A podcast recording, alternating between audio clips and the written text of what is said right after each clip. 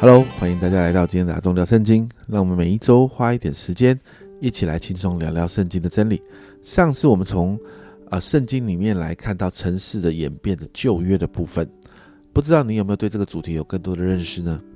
今天我们要来更多的延续上周所谈的，继续往新约走。我们要来看新约在圣经当中，新约里面神来看待城市的心意哦。我们就进到主题哦。你知道从被掳归回的时代哦开始之后啊，以色列百姓就进到了一个神不说话的时代，就是马拉基书之后哦，然后就接着新约开始了。那被掳归回的时代跟使徒行传的新约，呃，这个初代教会的这个时代呢，其实啊，你去了解的时候，你会发现在这两个时期，其实教会的状况很类似哦。就是教会，或者是跟贝鲁的百姓，他们其实当中有一些类似的状况哦。被在贝鲁归回的时候的这群百姓呢，是在另外一个国家中生存的团体，是在外邦国中的以色列百姓，也是神命令他们要祝福所在的城市、他们的国家，在外邦啊。而新约教会时代的基督徒是散居在各地，是寄居的。然后呢，这些使徒们不断的说，他们是在世界的这个人的国中的天国子民。最后也是神命令要祝福这个世界。所以，我们看到神呼召这些被掳的犹太人，为了神的荣耀，要接纳、拥抱城市这个好坏交杂的张力。其实，这不是也是同样我们现在的基督徒蒙召要做的事情吗？虽然在被掳归回的时期跟新约教会的时代有很多类似的地方，但是仍然有一些不一样啊。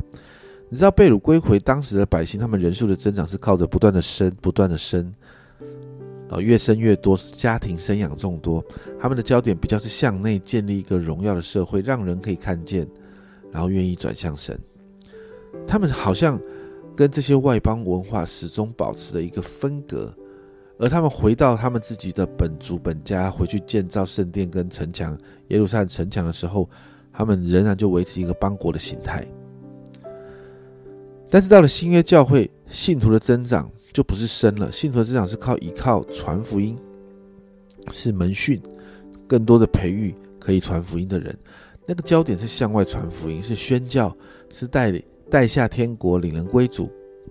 并且是信徒们更多的参与在这个城市的文化当中。而教会是散居啊，在天下的万邦，你就看到各处各地都有教会，而且没有人的地方，越来越多人去开教会。所以啊，我们看到初代教会的宣教策略就是向城市传福音。你在使徒行传里面你会看到，教会好像只跟城市打交道。比如说哥林多，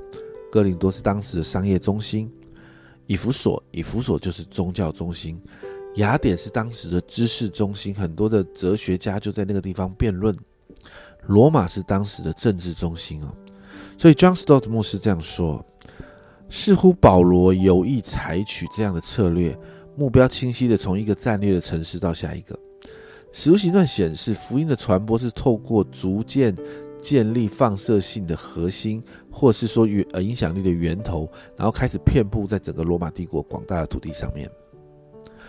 而教会在城市面对会面对两个挑战呢？教会在城市里面会面对一个是教会的信徒居住在城市当中。其实他们正经历也体验着整个城市生活的痛苦跟压力。人口的稠密越大，其实人口呃那个人与人之间关系的那个距离就越近，而那个会带给带给人许多的压力的。而教会在城市当中，教会里面的会友也是这样的。但另一方面，你也会发现，教会在城市当中，因为有太多的东西，城市会产生出太多的。各方面的东西要要来面对，所以教会对基督徒的人才有极大的需求。所以弗莱萨这样说：，透过城市基督徒改变历史文化，不单是透过赢得社会精英，也透过穷苦的大众经历人机几机的认同。而在新约圣经的最后呢，你就看到新耶路撒冷城的盼望，从旧约的先知开始。神所救赎的未来世界一直被描述成一个城市，然后在启示录的二十一、二十二章，当神创造与救赎的旨意完全实践的时候，我们看到的结果确实是一座城，有城墙、有城门、有街道。所以启示录最后的盼望，其实呼应了创世纪第一章二十八节，神就赐给他们，又对他们说，要生养众多，遍满地面，治理这地，也要管理海里的鱼、空中的鸟和地上各样行动的活物。这里呀，治理这地就回应了启示录当中耶与耶稣一同作王的概念，而这也就是形成教会中的文化使命。管理原子是一个文化发展的典范呐。那你会看见，在城市当中，每一个职业都可以说是原本伊甸园培育工作的一种呼应，或者是一种延伸。甚至创世纪第四章，该隐所建造的城，我们看见当时艺术、农业、科技等等，这都在神的呼召，还有人类文化创造的开端啊。那你就会发现，该隐最后的结果是悖逆的。但是城市的能力却是好的哦。城市的好坏张力从一开始就存在，这我们一开始就说了。城市是一个本性积极正面的社会形态，但是它里头却是一个黑白光暗交织的一个一个一个一个过去，但是它也有一个美好的未来。所以，当我们来看启示录的时候，城市在启示录其实就达到了一个完满的结局哦。在圣经当中。首先的亚当没有办法忠心的听从神的呼召，而到了幕后的亚当，耶稣基督来的时候，他将完成原本那个亚当的使命，他要来拯救百姓，治理全地，展开一个尊荣天赋的文明。而保罗在这件事情上，保罗就这样说，在哥林多前书十五章二十二到二十五节，在亚当里众人都死了，照样在基督里众人也都要复活。但个人是按着自己的次序复活，出熟的果子是基督。以后他在他来的时候，那些属基督的，是那些呃，在他来的时候是那些属基督的。在后末期到了，那时基督即将一切掌啊执政的、掌权的、有能的都毁灭了，就把国交与父神，因为基督必要做王，等神把一切仇敌都放在他脚下。所以啊，我们要来做一个结论了。救恩的历史演进的整个过程的里面，你就会看到城市的改变啊。从旧约的时代，人呢从一个漂流游牧民族啊，然后开始建造城市，然后也在城市当中开始反叛神，在这个罪的影响里面，后来你所以你就会看到，在以色列的历史里头，因着犯罪就得罪神，带来国家的毁灭。然后被掳去外邦，可是很有趣的是，神要这些被掳去外邦的人，要成为那个他们所在的城市的祝福。他们要在那个地方建造城市，虽然他们也被后来被呼召，后来回来要建立耶路撒冷城，但是这一群人基本上是关爱城市的异乡人。而到了新约，使徒们所带领的信徒成为城市的宣教者，他们带着新耶路撒冷的盼望。